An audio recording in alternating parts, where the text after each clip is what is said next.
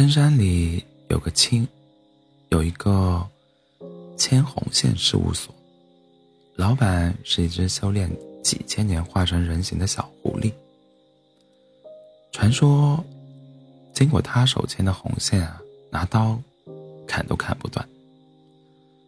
胡娘牵的红线还没有失败过，被牵红线的每一对都是相濡以沫，互相陪伴到老的。山里的老人都喜欢给自己成年待嫁的孩子算算上一卦，看看孩子未来被托付的人。山里的年轻一辈也会偷偷跑去胡娘这里看看自己未来的伴侣，而胡娘最喜欢做的事情就是看看店里谁的红线松了，谁的红线该修补了，谁和谁的红线不合适，该清鲜的红线了。某日。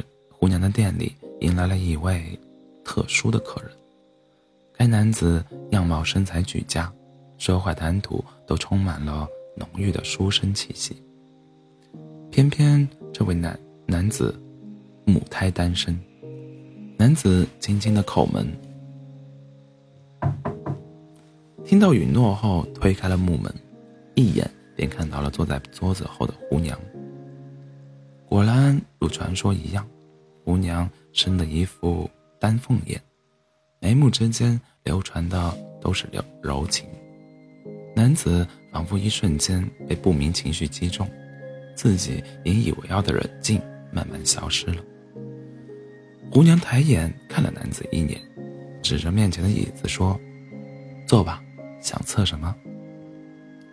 男子定了定神，测一测我未来合适的人。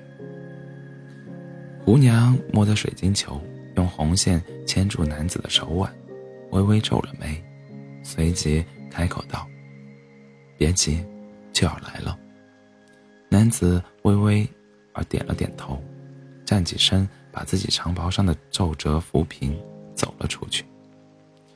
次日，男子又来了，请问胡娘说的女子可是张家的小姐？姑娘摇了摇头，天机不可泄露。姑娘就不能与小生透露一二？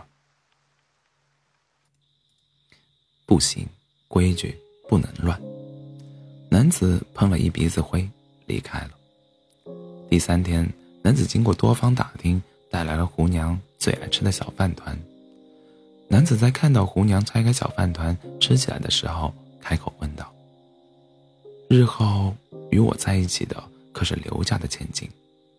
吃了一半小饭团的胡娘立刻吐出饭团。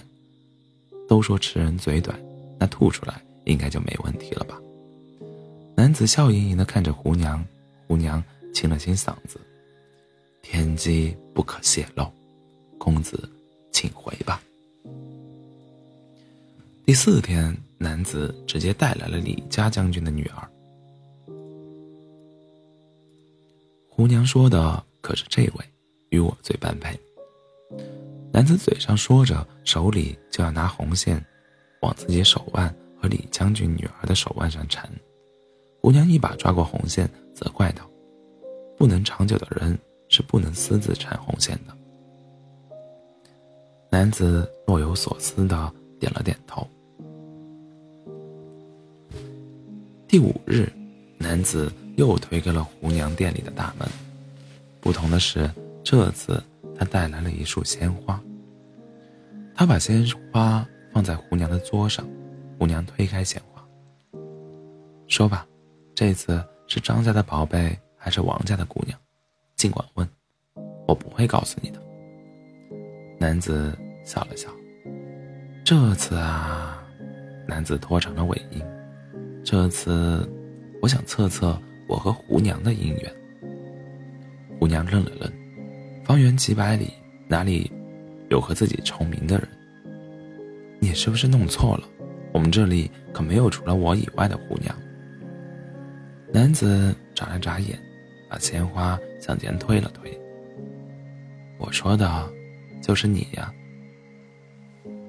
胡娘一时语塞，因为从男子第一天来店里时，姻缘簿上。就出现了他俩的名字，胡娘嘴硬的开口说：“别想了，不合适。”男子从怀里掏出和胡娘一模一样的姻缘簿。不能骗人哦，同行骗同行就没意思了。男子指了指姻缘簿上的第一行，喏，咱俩的名字。然后趁胡娘还没有反应过来，就系上了红绳。狐狸，别想跑了哦。